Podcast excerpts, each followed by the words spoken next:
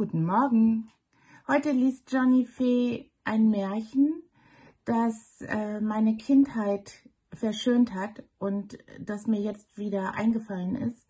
Ich hoffe, ihr habt ein bisschen Spaß damit und ja, hört einfach zu und dann lasst es euch gut gehen dabei. Hirsedieb. In einer Stadt wohnte ein sehr reicher Kaufmann. Der hatte am Haus einen großen und prächtigen Garten, in dem auch ein Stück mit Hirse besäet war. Da nun dieser Kaufmann einmal in seinem Garten herumspazierte, so sah er zu seinem größten Ärger und Verdruss, dass verwichene Nacht von frecher Diebeshand ein Teil von seinem Hirsesamen abgegraset worden war. Und gerade dieses Gartenäckerlein, darauf er alle Jahre Hirse hinsäete, war ihm ganz besonders lieb wie manchmal die Menschen eine ausschließliche Vorliebe für eine Sache haben. Er beschloss, den Dieb zu fangen und dann nachdrücklich zu strafen oder dem Gericht zu übergeben. Daher er seine drei Söhne, Michel, Georg und Johannes, zu sich rief und sprach, Heute Nacht war ein Dieb in unserem Garten und hat mir einen Teil Hirsesamen abgegrast, was mich höchst ärgert. Dieser Frevler muss gefangen werden und soll mir büßen. Ihr, meine Söhne, möget nun wachen, die Nächte hindurch, einer um den anderen, und welcher den Dieb fängt,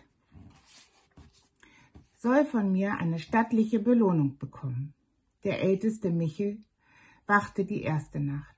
Er nahm sich etliche geladene Pistolen und einen scharfen Säbel, auch zu essen und zu trinken mit hüllte sich in einen warmen Mantel und setzte sich hinter einen blühenden Holunderbusch, hinter dem er bald hart und fest einschlief. Wie er am hellen Morgen erwachte, war ein noch größeres Stück Hirsesamen abgegrast als in vorheriger Nacht.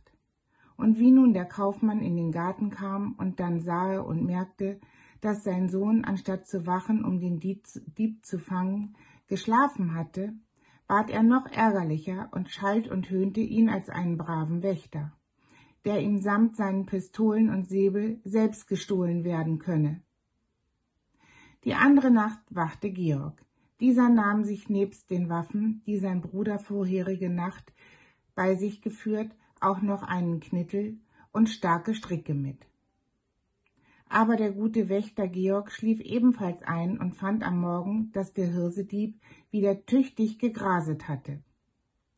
Der Vater war ganz wild und sagte,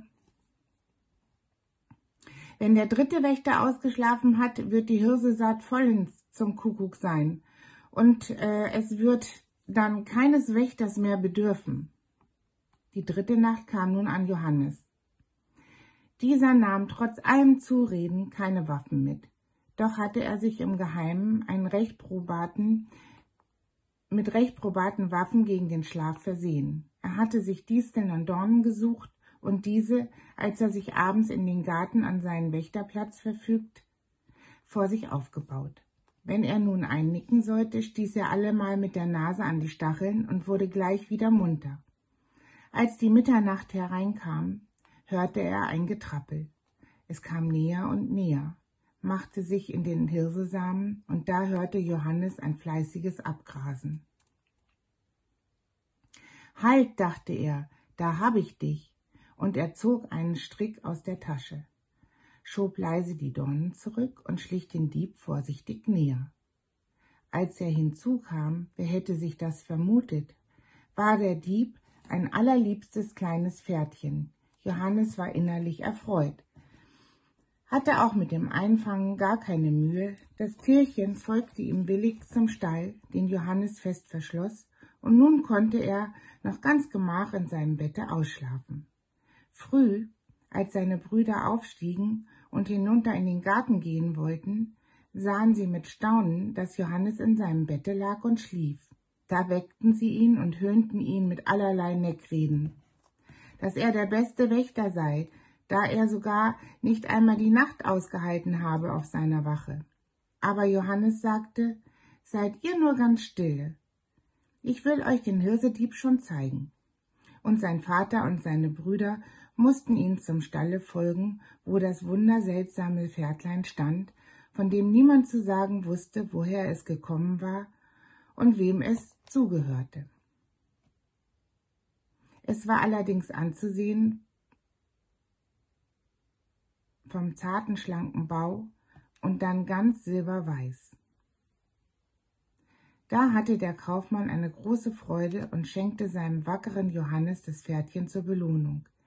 Der nahm es freudig an und nannte es Hirsedieb. Bald vernahmen die Brüder, dass eine schöne Prinzessin verzaubert wäre im Schloss, das auf dem gläsernen Berge stehe, zu welchen niemand wegen der großen Glätte emporklimmen könne. Wer aber glücklich hinauf und dreimal um das Schloss herumreite, der erlöse die schöne Prinzessin und bekomme sie zur Gemahlin.